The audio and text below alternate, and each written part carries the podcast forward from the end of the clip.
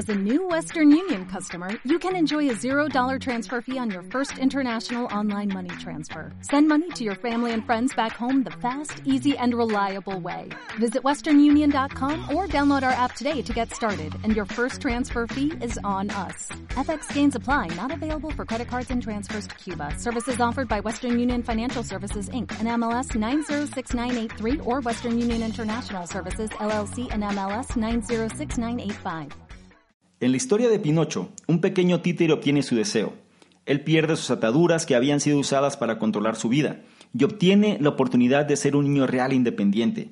Pero de lo que Pinocho no se dio cuenta es que eso también significaba que se tendría que enfrentar con todos los peligros de la vida real, así como las lecciones dolorosas que serían aprendidas por medio de la honestidad, la amistad y la familia.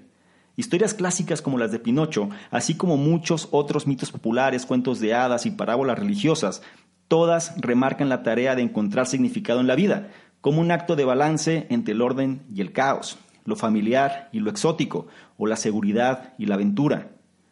Personas continúan repasando y releyendo los textos históricos a lo largo de los trabajos de filósofos como Sócrates y Aristóteles, porque nosotros añoramos los valores universales y las reglas que provean significado a nuestras vidas, y estos son los temas que el autor Jordan B. Peterson ha tomado en consideración cuando hizo una nueva lista de 12 reglas para ayudar a la gente actual a lidiar con los tiempos caóticos modernos.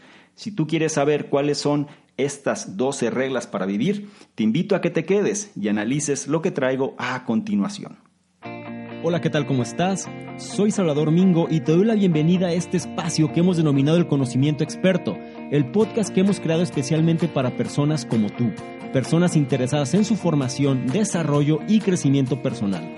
Nos enfocamos en generar los análisis de los mejores libros que pueden ayudarte a este propósito, donde hablamos de diversos temas como emprendimiento, inteligencia social, inteligencia emocional, ventas, desarrollo personal, negocios, comunicación, filosofía de la riqueza, marketing, entre otros.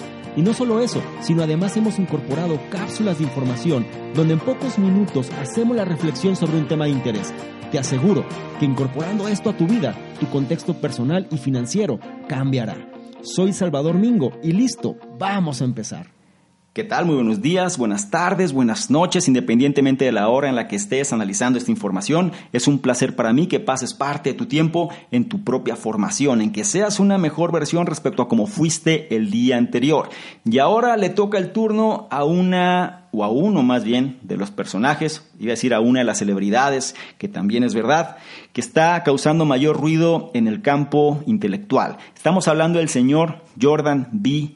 Peterson con su libro 12 reglas para la vida, 12 Rules for Life, es como se le conoce en inglés, y en sus propias palabras, pues este es un libro que representa un antídoto para el caos. Dicho de otra forma, en los tiempos modernos en los cuales nos encontramos, suele ser muy complejo lo que sucede en nuestro entorno, el exceso de información, la cantidad de diferentes posturas, eh, la era del microondas, eh, la era de los resultados inmediatos, la ley del mínimo esfuerzo, eh, la falta del estoicismo, en fin, estamos hablando de una gran cantidad de variables que, que hacen que el mundo o que la vida que tenemos actualmente pueda ser sumamente compleja o por lo menos difícil de entender. De esto y más vamos a platicar, vamos a conversar precisamente en este análisis, pero antes quiero ponerte un poquito en contexto sobre quién es Jordan B.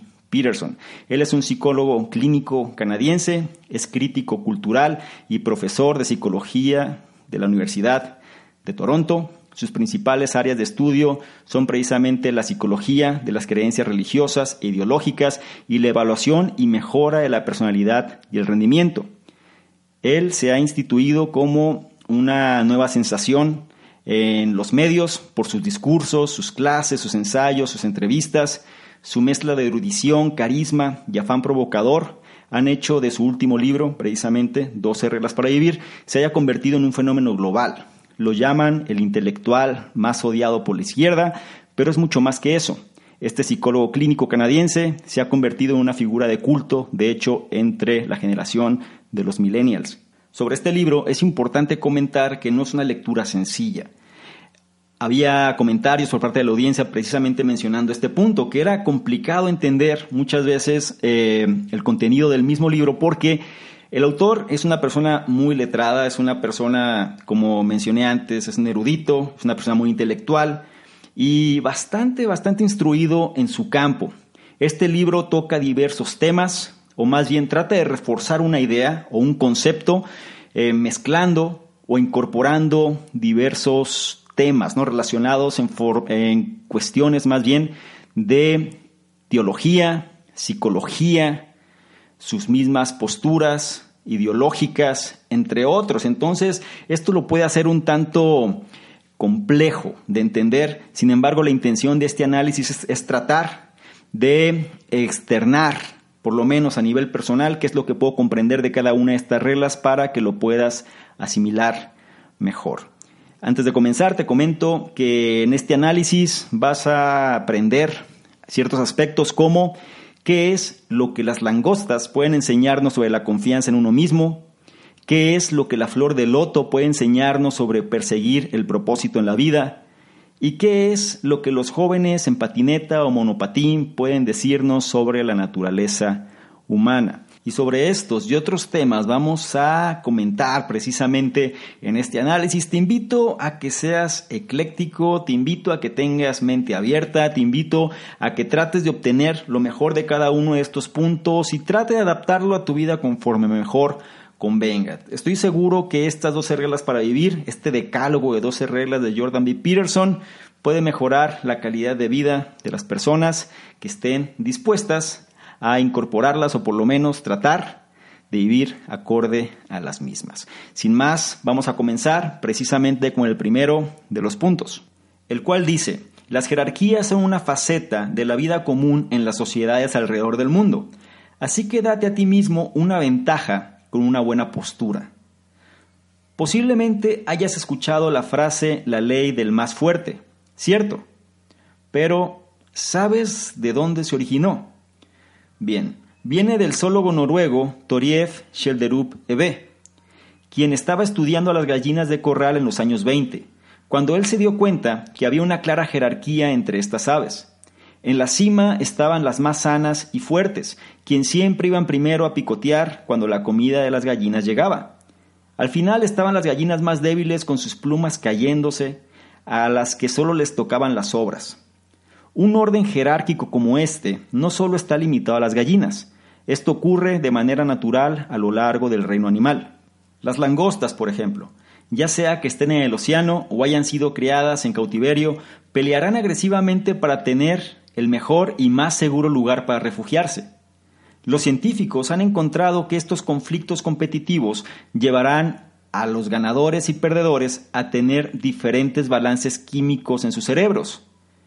Las langostas que ganan tendrán un nivel más elevado de la hormona serotonina en relación a la octopamina, mientras que los niveles de las langostas que pierden se inclina precisamente hacia el lado contrario, un mayor nivel de octopamina y un menor nivel de serotonina. Estos niveles incluso pueden afectar la postura de las langostas. Más serotonina lleva a las langostas ganadoras a ser más ágiles y con mejor postura, y más octopamina hace a las langostas perdedoras precisamente que estén más tensas y enroscadas. Esta diferencia influirá en las próximas confrontaciones, ya que las langostas con mejor postura aparentarán, aparentarán perdón, ser más grandes e intimidantes, causando que las otras parezcan sumisas. Como quizá hayas adivinado, jerarquías similares y ciclos de ganadores y perdedores también suceden con los humanos. Así como las langostas, los humanos están constantemente midiéndose unos contra otros. Y nosotros solemos asociar una persona inteligente con su físico. Por lo que si tratas de darle a tu persona una ventaja, sigue esta regla. Mantén tu cabeza alta, hombros hacia atrás, espalda recta y ajusta tu postura como la de un ganador. Regla número uno para vivir. Date a ti mismo una ventaja con una buena postura. Y ahora vamos al siguiente punto, el cual dice, trátate a ti mismo con la misma delicadeza que lo harías con alguien que amas. En este punto vamos a tocar también un poco de teología, por lo que ten mente abierta, sé ecléctico para que comprendas mejor la enseñanza que el autor trata de transmitir precisamente con esta regla. Y una pequeña analogía que comenta el autor es que si tú tienes una mascota, la cual se encuentra enferma, y el veterinario le recetó un medicamento, tú posiblemente no vas a buscar una segunda opinión sobre el médico, ni vas a dejar de surtir la receta para poder darle el medicamento a tu mascota.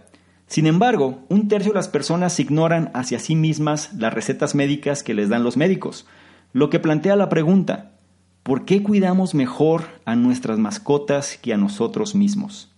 Parte de la razón es que, como siempre estamos conscientes de nuestros propios defectos, sentimos autoestima, lo que a su vez puede llevar a un autocastigo innecesario y a la sensación de que no somos dignos de sentirnos bien.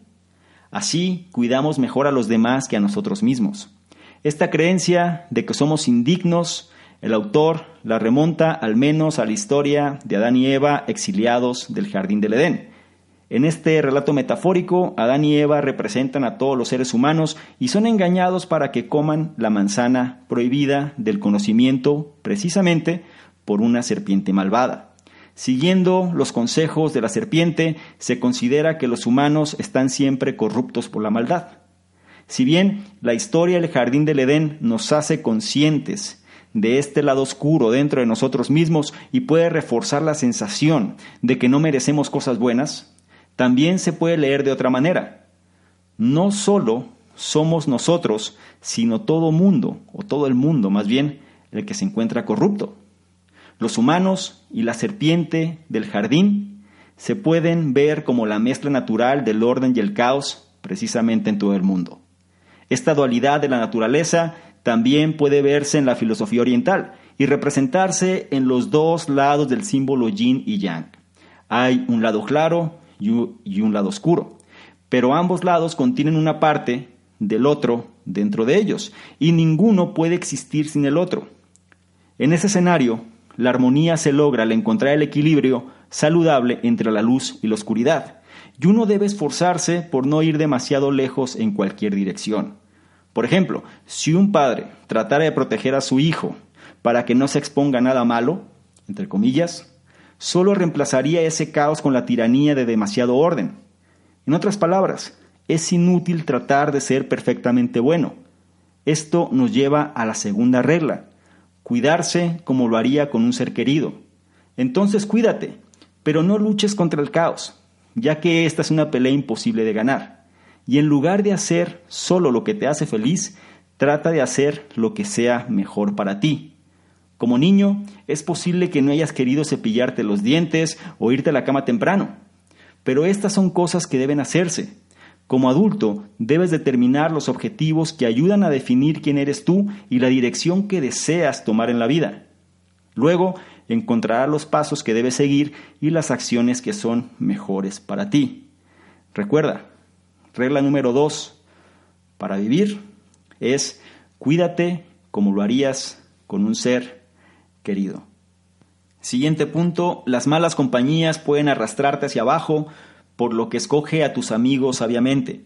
Uno de los amigos de la infancia del autor nunca abandonó las praderas de su ciudad natal al norte de Canadá, Fairview, Alberta. En lugar de eso se quedó y terminó como los otros perdedores de la ciudad. De vez en cuando el autor regresaba a casa y se ponía al día con su amigo, y cada vez el lento y triste declive de su amigo se hacía más evidente. Lo que una vez fue un potencial juvenil se convirtió en el resentimiento del envejecimiento. Para el autor quedó claro que ese ambiente pobre y falto de crecimiento estaba derribando a su amigo y lo estaba reteniendo en la vida. Y esto es algo que le puede pasar a cualquiera en cualquier parte. En un entorno de trabajo, una dinámica similar puede desarrollarse cuando un nuevo integrante de bajo rendimiento se pone en un equipo de alto rendimiento.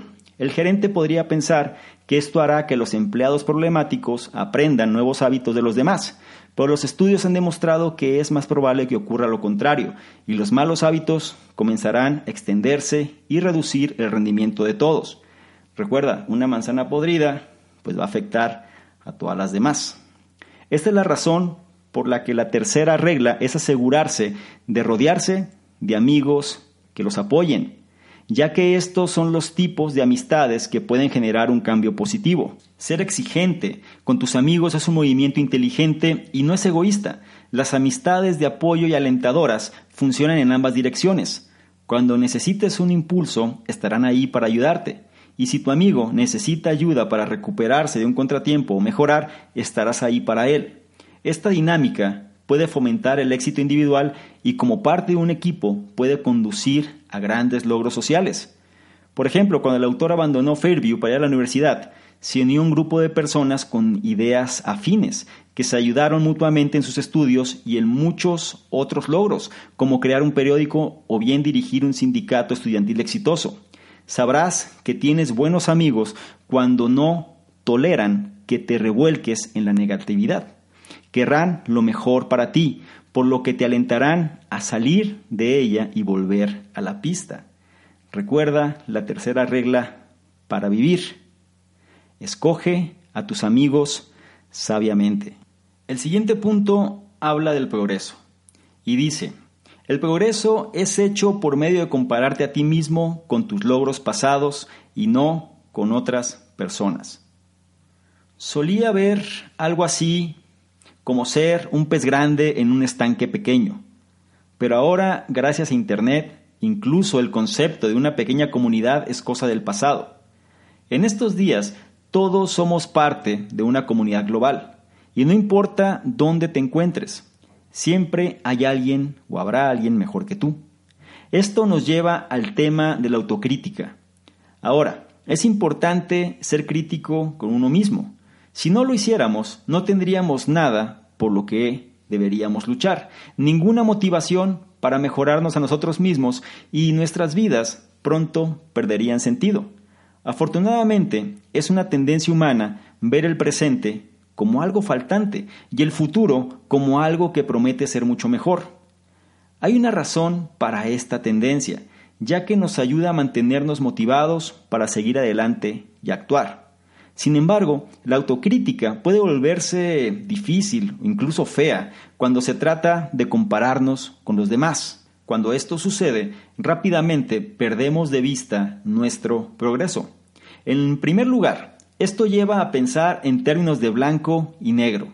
O hemos tenido éxito o no. Esto nos impide ver las mejoras incrementales que a menudo son pequeñas, pero no obstante importantes. Las comparaciones también conducen a perder de vista el panorama general al centrarse en un solo aspecto de nuestras vidas y exagerarlo. Por ejemplo, digamos que estás revisando el año pasado y notas que no fuiste tan productivo en el trabajo como algunos de tus compañeros. Al instante podrías terminar sintiéndote como un fracaso total. Pero si tuvieras que alejarte y observar todos los aspectos de tu vida, podrías darte cuenta de que realizaste algunas mejoras reales en tu vida familiar. Esta es la razón por la que la cuarta regla es nunca compararte con los demás y juzgarte siempre contra tus propios logros anteriores. La comparación de los resultados actuales con los anteriores también te mantendrá avanzando. Si empiezas a pensar que siempre estás ganando, esta es una señal de advertencia de que necesitas hacer un mejor trabajo para asumir riesgos y darte metas desafiantes. Al verificar tu progreso, piensa en ti mismo como un inspector de viviendas. Esto significa mirar las cosas de arriba abajo y categorizar cada problema es un defecto cosmético o estructural. Antes de que pueda dar un sello, o más bien antes de que puedas dar un sello de aprobación, haz una lista de las cosas que deben mejorarse. Es probable que este enfoque detallado te mantenga tan ocupado contigo mismo que no te preocuparás por cómo te comparas con los demás. Recuerda la cuarta regla para vivir es nunca compararte con los demás y juzgarte siempre contra tus propios logros anteriores. Siguiente punto. Es obligación de los padres crear un niño amable y responsable. Si alguna vez has visto a padres ignorar a un niño que está causando estragos, te habrás preguntado, ¿son simplemente malos padres o son inteligentes al permitir que el niño se canse? Los enfoques sobre la crianza de los hijos han cambiado con los años. a menudo como resultado del antiguo debate entre la naturaleza y la crianza y las opiniones divergentes sobre los tipos de instintos con los que nacemos. En el siglo XVIII hubo una creencia popular defendida por el filósofo John Jacques Rousseau, que sugería que nuestros antepasados prehistóricos eran dulces, gentiles e infantiles. Culparon de nuestra historia de guerra y violencia a la influencia corrupta que la civilización ha tenido sobre nosotros.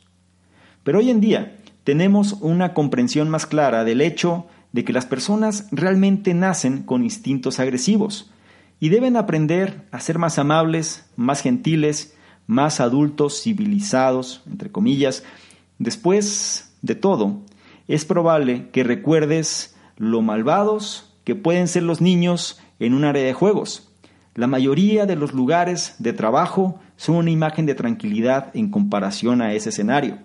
Según el autor, realmente depende de los padres asegurarse de que su hijo, naturalmente agresivo, aprenda a ser un adulto bien adaptado, lo que nos lleva a la quinta regla. Los padres deben ser más que un amigo, deben criar a un humano responsable y amable. Esto puede ser un desafío, ya que nadie le gusta ser el chico malo. Pero los niños son agresivos porque tienen el instinto natural de empujar los límites para que puedan descubrir dónde se dibujan las líneas de la sociedad. Por lo tanto, un padre debe ser firme y decisivo para dibujar esas líneas. Si bien esto puede no parecer divertido, piénsalo de esta manera. Si no aprenden estas cosas de un padre amoroso y comprensivo, lo aprenderán más adelante de una manera que seguramente implique menos amor y comprensión. Entonces, veamos tres métodos clave para una buena crianza. Lo primero es limitar las reglas. Demasiadas reglas conducen a niños frustrados que golpean constantemente las barreras, así que limita las cosas a unos pocos principios básicos y fáciles de entender, como no morder, no patear, o golpear a nadie a menos que sea en defensa propia. El segundo es utilizar la fuerza mínima necesaria. La disciplina justa y efectiva solo se puede aplicar cuando las consecuencias son claras. El castigo también debe ajustarse al crimen, lo que significa que solo debe ser tan severo como sea necesario para que un niño aprenda a no volver a romper la regla. A veces todo lo que se necesita es una mirada de desacuerdo, otras veces puede ser una semana sin videojuegos.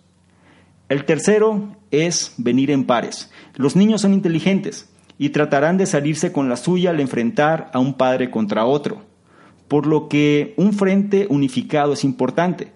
Además, los padres cometen errores, pero si tienen un socio de apoyo, será más probable que se den cuenta y detecten esos errores. Recuerda la regla 5. Para vivir es los padres deben ser más que un amigo y deben criar a un responsable y amable ser humano. Ahora llegamos al punto 6, el cual dice, el mundo está lleno de injusticias, pero no deberíamos culpar a otros por lo que acontece en nuestra vida. No tiene sentido decir que el mundo está lleno de desafíos y sufrimientos, ya que esto no es motivo para perder la esperanza. Sin embargo, muchas personas a lo largo de los siglos han visto la vida tan cruel e injusta que las respuestas drásticas están justificadas.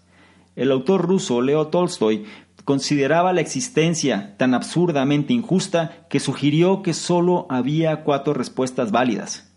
Ignorancia infantil, placer hedonista, suicidio o luchar a pesar de todo. Tolstoy analizó estas posiciones en su ensayo Una confesión y concluyó que la respuesta más honesta fue el suicidio, mientras que luchar era un signo de su débil incapacidad para tomar la acción apropiada. Otros han respondido de manera similar, pero decidieron tomar otras vidas junto con las suyas, en actos conocidos como asesinatos suicidas, como los tiroteos en las escuelas de Sandy Hook o Columbine. En junio de 2016 se habían producido mil tiroteos en los Estados Unidos, más que los que se habían generado en los 1260 días anteriores, en los que alguien había matado a cuatro o más personas antes, en muchos casos, de dispararse a sí mismos.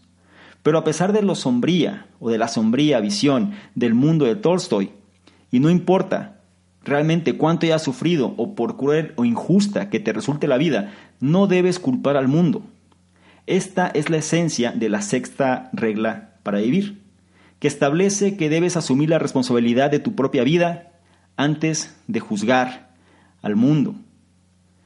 Hay otro escritor ruso llamado Alexander Solzhenitsyn que creía que era posible rechazar la crueldad de la vida incluso cuando la vida era cruel contigo.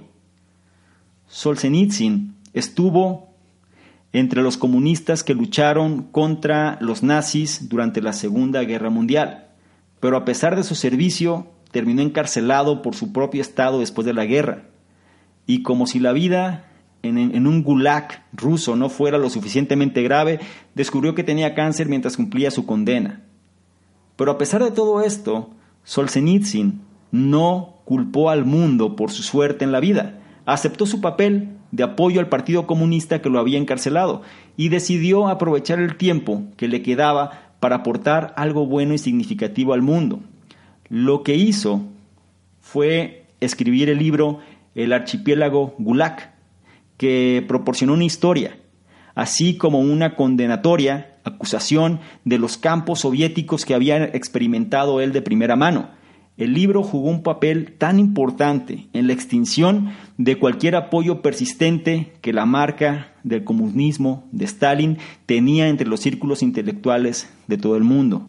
No olvides, el mundo está lleno de injusticias, pero no deberíamos culpar a otros por lo que acontece en nuestra vida, o como dice la sexta regla para vivir, debes asumir la responsabilidad de tu propia vida antes de juzgar al mundo.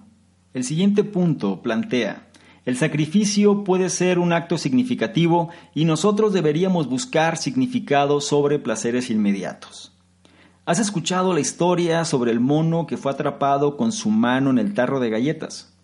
Según la historia, había una galleta dentro de un frasco abierto, y la apertura del frasco era lo suficientemente grande como para que entrara la mano del mono, pero no lo suficiente para que su puño pudiera salir con la galleta. Por lo tanto, si él insistiera en tratar de aferrarse a su golosina, estaría atrapado. La moraleja aquí es que hay un precio por la codicia. El mono fue capturado porque se negó a soltar la galleta. ¿Qué tan diferente es esto del comportamiento humano? ¿Cuántas personas buscan placeres todos los días que no son para sus mejores intereses? ¿Y cuántos no están dispuestos a hacer sacrificios que están precisamente en función de sus mejores intereses?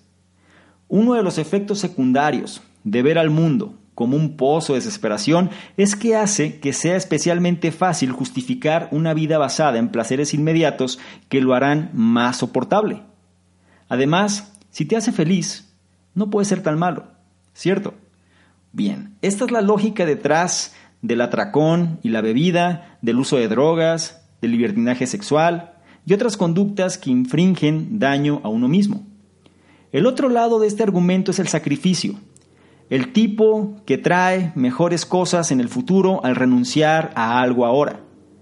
Este se remonta a los tiempos antiguos, cuando las tribus guardaban la comida para sobrevivir en el invierno o para ayudar a aquellos en la comunidad que no podían cazar o cultivar. Este es otro tema representado en la Biblia, comenta el autor, cuando Dios saca a Adán y Eva del paraíso queda claro que su pecado original es la causa de la vida dura y cruel que todos debemos enfrentar. Sin embargo, nuestro sufrimiento en la vida es el sacrificio que debemos hacer para que podamos experimentar las alegrías de la vida futura. Esto nos lleva a la regla 7, buscar metas significativas sobre la gratificación instantánea. Ahora puedes pensar que este es un concepto simple, y algo que la mayoría de la gente ya hace. Después de todo, sacrificamos nuestro tiempo para ir a trabajar y pasar horas difíciles ahora para poder tomar vacaciones más tarde o relajarnos en una playa en el verano. Pero esto va más allá del sacrificio por tu beneficio personal. Hay cosas grandes y pequeñas que podemos sacrificar por el bien mayor. Y cuanto más grande es el sacrificio, más gratificante puede ser puede ayudar a pensar en el concepto de la flor de loto, Esta planta comienza su vida en el fondo de un lago y poco a poco se escapa de la oscuridad hasta que se abre paso a través de la superficie del agua y florece en los rayos del sol. En otras palabras, apégate a algo y prepárate para hacer sacrificios en función de alcanzar tu objetivo y serás recompensado. Recuerda la séptima regla. Buscar metas significativas sobre la gratificación instantánea. Ahora llegamos al octavo punto, el cual trata sobre las mentiras. Y dice, las mentiras son una herramienta común para el autoengaño, pero nosotros deberíamos esforzarnos para lograr una vida basada en la verdad. El filósofo alemán Friedrich Nietzsche creía que se podía medir la fuerza del espíritu de una persona basándose en cuánta verdad no diluida podía tolerar. Me refiero a cuánta verdad pura podía tolerar. Si bien la verdad a menudo se considera un bien valioso en nuestra cultura, sin embargo decimos mentiras todo el tiempo. Una de las razones principales para mentirnos a nosotros mismos y a los demás es obtener lo que creemos que queremos. El psicólogo austriaco Alfred Adler llamó a estas precisamente mentiras de la vida y se caracterizan por las cosas que haremos y diremos para convertir una meta pobremente pensada en una realidad. Por ejemplo, puedes imaginar que tu retiro se lleva a cabo en una playa aislada en México con un suministro infinito de margaritas. Este tipo de objetivo puede ser tan atractivo que seguirás engañándote y haciéndote creer que es posible, incluso a medida que se acumulan los eventos que lo hacen cada vez más inverosímil. Incluso podría desarrollar alergias al sol, a la arena o intolerancia al alcohol, pero sigues mintiéndote acerca de este plan perfecto, aunque en realidad no es un plan en absoluto, ya que no has identificado ningún paso concreto que pueda convertirlo en realidad. Este tipo de delirios a menudo van de la mano con nuestra capacidad de engañarnos a nosotros mismos pensando que ya sabemos todo lo que necesitamos saber. Esta es una perspectiva especialmente tonta, ya que cierra nuestro deseo natural de aprender y crecer. Pero peor, y mucho más malo, se refiere a que las cosas, o más bien las cosas que pueden suceder cuando estás viviendo una mentira de la vida y no estás dispuesto a reconocer la verdad. En el poema épico de John Milton, Paradise Lost, Lucifer es mostrado como un personaje razonable, pero uno que se siente muy orgulloso y enamorado de su propio talento, que hace que tanto él y sus seguidores sean expulsados del cielo por atreverse a desafiar la verdad suprema de Dios. Eso establece la regla número 8. Deja de mentir y sé sincero. No necesitas renunciar a cada una de tus ambiciosas metas, pero debes ser flexible para que tus metas sean realistas y reflejen la verdad. Entonces, a medida que tu comprensión y tu visión del mundo cambian, también deben hacerlo tus metas. Y si tu vida está fuera de lugar, podría ser el momento de desafiar la verdad actual que estás siguiendo, la que te hace sentir débil y rechazado o sin valor, y reafirmar tu verdad personal para que puedas volver al camino correcto. Recuerda la octava regla para vivir, deja de mentir y sé sincero. Siguiente punto. Las conversaciones son una oportunidad para aprender y crecer, no para competir. Miles de años después de su muerte, el antiguo filósofo Sócrates sigue siendo considerado uno de los hombres más sabios de todos los tiempos. Una de las razones de esto es su creencia de que lo único de lo que estaba seguro era de que no sabía nada y esta fue una fuerza impulsora en sus conversaciones y su apertura para aprender. Cuando entablas una conversación genuina, debería ser un proceso similar a pensar. Pensar sobre las cosas es esencialmente escucharte a ti mismo a medida que exploras los dos lados de un problema. Entonces, en cierto modo, estás creando tu propio diálogo interno lo que puede ser difícil ya que necesita representar con precisión ambos lados y al mismo tiempo ser objetivo en tu conclusión. Esto es una de las razones, o más bien esta es una de las razones principales por la que las personas hablan entre sí, para que puedan presentar más fácilmente las dos partes de un problema y llegar a una conclusión. Incluso los niños harán esto. Si un niño piensa que sería divertido jugar en el techo de una casa, puede sugerirle esta idea a un amigo, que luego señala los peligros de esta idea. La conversación que sigue permite al niño con la idea original adoptar la nueva perspectiva, considerar qué tan probable es que alguien se caiga y se lastime a sí mismo y con suerte tome la decisión correcta. Sin embargo, aquí empieza el problema. Las conversaciones a menudo no son así. En cambio, una persona, o quizá ambas personas, se negarán a escuchar y tratarán el diálogo como una competencia que necesitan para ganar.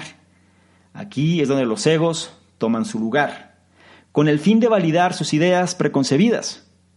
Así que, en lugar de escuchar lo que la otra persona tiene que decir, ambas estarán pensando en qué decir a continuación o actuarán como si fuera un concurso de superación mutua, es decir, quien tiene la razón, el que tenga el ego más alto, ¿no?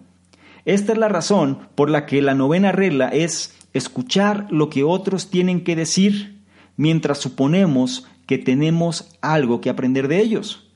Un consejo fácil para ser un mejor conversador es escuchar y luego resumir, o resumir en voz alta lo que la otra persona acaba de decir. Esto sirve para múltiples propósitos. Ayuda a asegurar que hayas escuchado las cosas correctamente, al mismo tiempo que ayuda a que se quede en tu memoria. También reduce la probabilidad de distorsionar o simplificar en exceso los detalles para adaptarse a tu lado de la conversación. A veces, la verdad duele y es doloroso asimilar información que significa que tienes que cambiar tus ideas y preconceptos. Pero este es el precio que se paga como parte del hermoso proceso de aprendizaje y crecimiento. Recuerda la regla número 9, escuchar lo que otros tienen que decir mientras suponemos que tenemos algo que aprender de ellos. A continuación llegamos al punto número 10, el cual dice, la complejidad de la vida debería confrontarse con un mensaje claro y preciso. La vida realmente es un tapiz enorme y complicado, y sin embargo solo tendemos a ver las partes aisladas que necesitamos ver. Si caminas y ves una manzana en el suelo, probablemente no piensas en la rama, el árbol, las raíces y el suelo que estaban conectados antes de que cayera. La razón es que solo tendemos a reconocer o prestar atención a las cosas que nos son útiles o se interponen en nuestro camino. La manzana nos llama la atención porque representa comida y sustento, pero no consideramos el árbol ni el suelo porque no sirven para satisfacer nuestras necesidades. Por supuesto, no podemos estar pensando en todo todo el tiempo. El mundo es demasiado complejo para eso por lo que la mente simplifica las cosas y nos facilita seguir con nuestras vidas. Sin embargo, de vez en cuando puede suceder algo que destruya nuestra concepción del mundo y haga que las cosas parezcan caóticas. Es por esto que la regla 10 es extremadamente importante.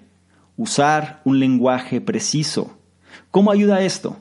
Bueno, piensa en la palabra auto. ¿Sabes lo que es un auto? ¿Cierto? Es un vehículo que te lleva del punto A al punto B. Pero cuando este vehículo se descompone a la mitad entre A y B, la pregunta, ¿conoces las formas precisas con las que funciona o en las que funciona un automóvil?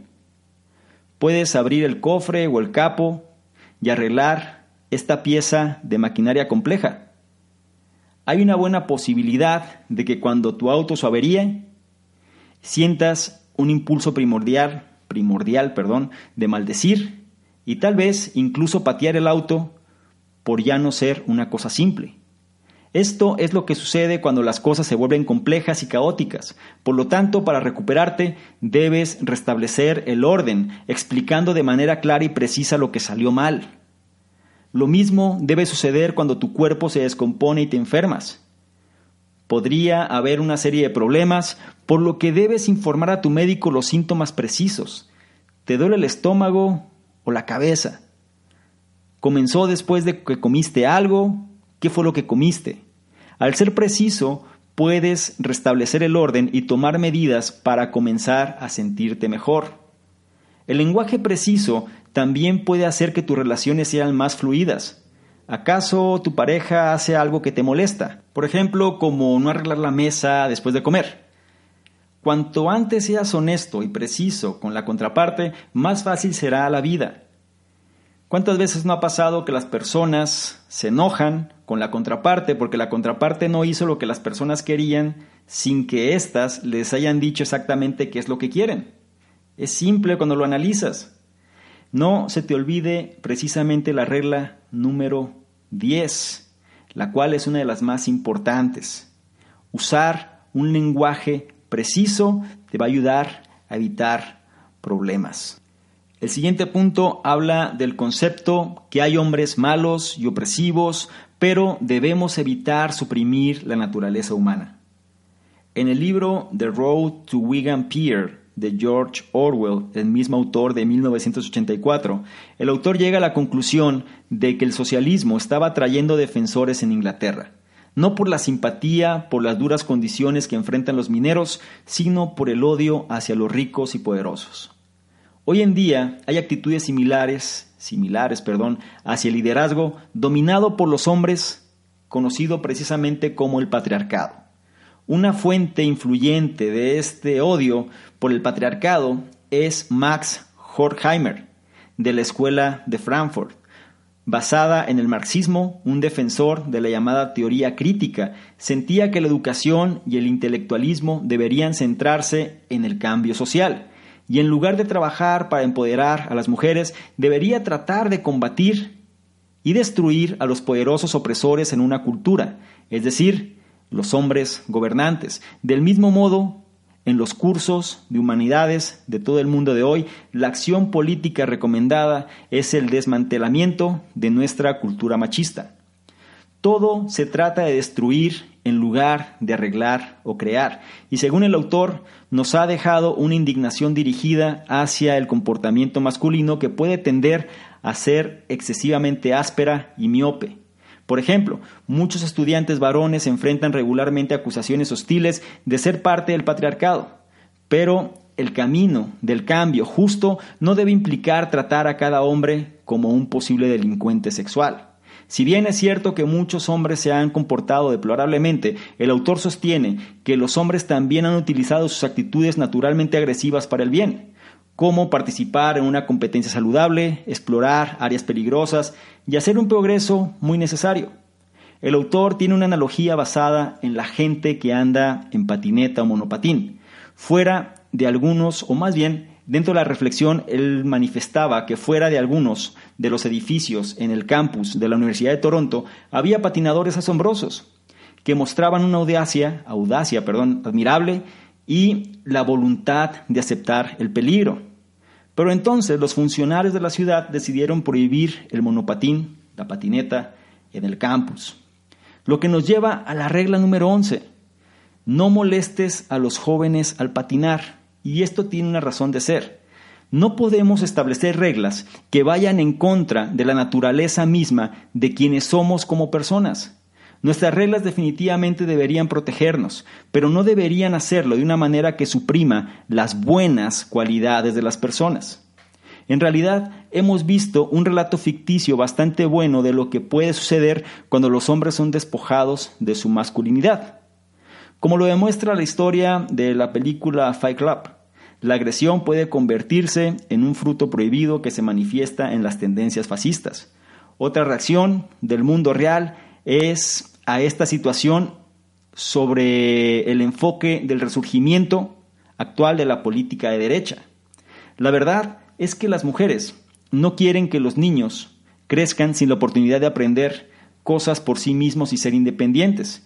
El autor postula que cada niño tiene una madre.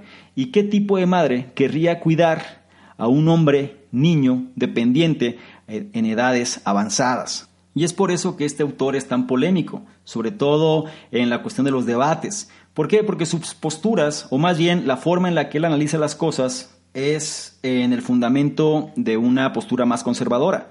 Y los grandes movimientos que existen hoy en día, pues son hacia tendencias más de izquierda, más liberales y esto genera pues la controversia, ¿no? Entonces, algo que es importante aquí y que no hay que perder el enfoque es que tomes la información precisamente de este punto en relación de cómo puede funcionar mejor para ti. Esto trae alusión también al libro El Código de una mente extraordinaria con el concepto de las reglas de porquería, cuando existen reglas que realmente no nos generan ningún bien y suprimen quizá nuestras propias habilidades en función simplemente de satisfacer quizá caprichos de momento de minorías. Entonces, recuerda la regla número 11 que se refiere a no molestes a los jóvenes cuando están patinando. ¿Por qué? Porque vas a suprimir precisamente su naturaleza humana en relación a las cualidades que estas personas pueden tener.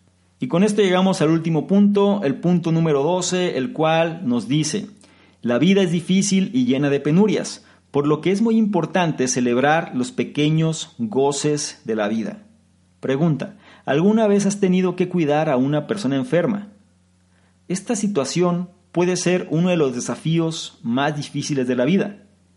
Incluso, la hija del autor ha estado lidiando con artritis severa desde que tenía seis años ella ha sufrido dolores constantes que requieren inyecciones frecuentes y cirugías múltiples para los reemplazos articulares.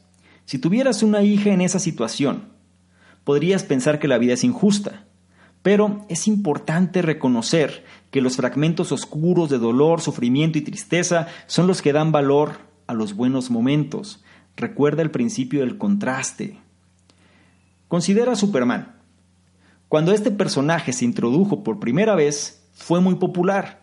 Pero entonces los escritores de cómics siguieron dándole poder tras poder hasta que fue virtualmente invencible.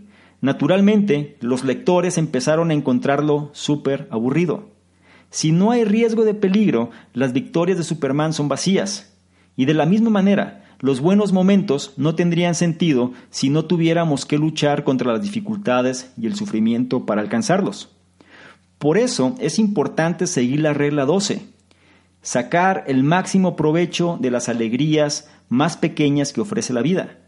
Al seguir esta regla, estarás seguro de abrazar la vida y apreciar todo lo bueno que se te presenta.